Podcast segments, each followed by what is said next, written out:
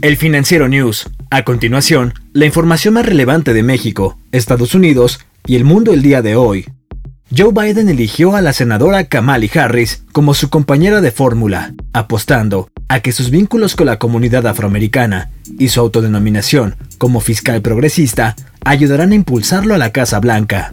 Harris tiene 55 años y se postuló contra Biden en las elecciones primarias presidenciales demócratas. Ahora se convierte en la primera mujer afroamericana y la primera asiático-estadounidense en formar parte de una candidatura presidencial de un partido importante. La senadora de California ganó tres veces las elecciones estatales en el estado más poblado de Estados Unidos. Emilio Lozoya, exdirector de Pemex, denunció ante la Fiscalía General de la República que Enrique Peña Nieto y Luis Videgaray están ligados en el caso Odebrecht. Esto lo informó este martes el fiscal general Alejandro Hertz Manero. Además, señaló que según la denuncia de Lozoya, los sobornos de Odebrecht sobrepasaron los 100 millones de pesos, los cuales se utilizaron fundamentalmente para la campaña a la presidencia de Enrique Peña Nieto. Peña Nieto y Luis Videgaray quien comenzó en el gabinete como secretario de Hacienda, ordenaron que ese dinero fuera entregado a varios asesores electorales extranjeros que colaboraron en la campaña. Esto lo indicó el fiscal general.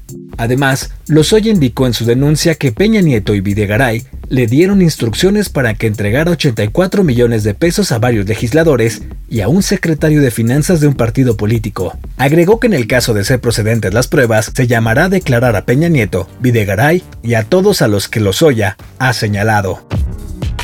Según un documento del gobierno, Estados Unidos ordenará que las importaciones de Hong Kong se etiqueten como hecho en China. Esto representa un episodio más entre las tensiones que viven ambos países.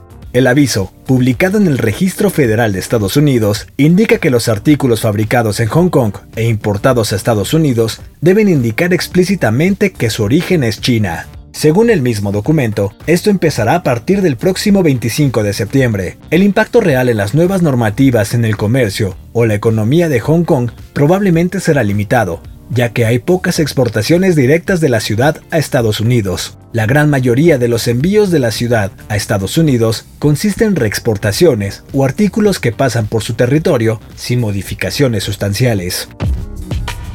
Vladimir Putin dijo este martes que Rusia registró su primera vacuna contra la COVID-19, calificándola de protección efectiva contra el mortal patógeno.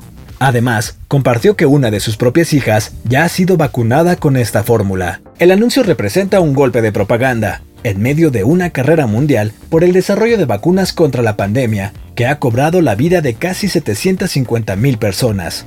Compañías como AstraZeneca y Moderna aún están llevando a cabo pruebas de sus vacunas en etapa final, esto en estudios cuyos resultados se esperan pronto.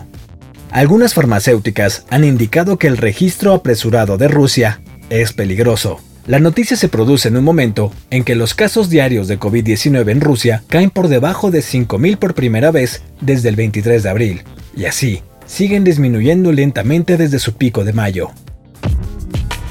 El último blockbuster del mundo ofrecerá a los amantes del cine una noche de pijamas.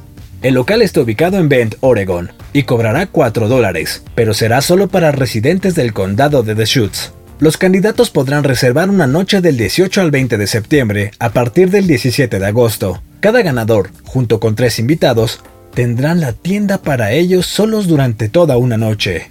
Toda la colección de películas de la tienda estará disponible para los afortunados, y por si fuera poco, y para agregarle más nostalgia, también habrá un reproductor de VHS.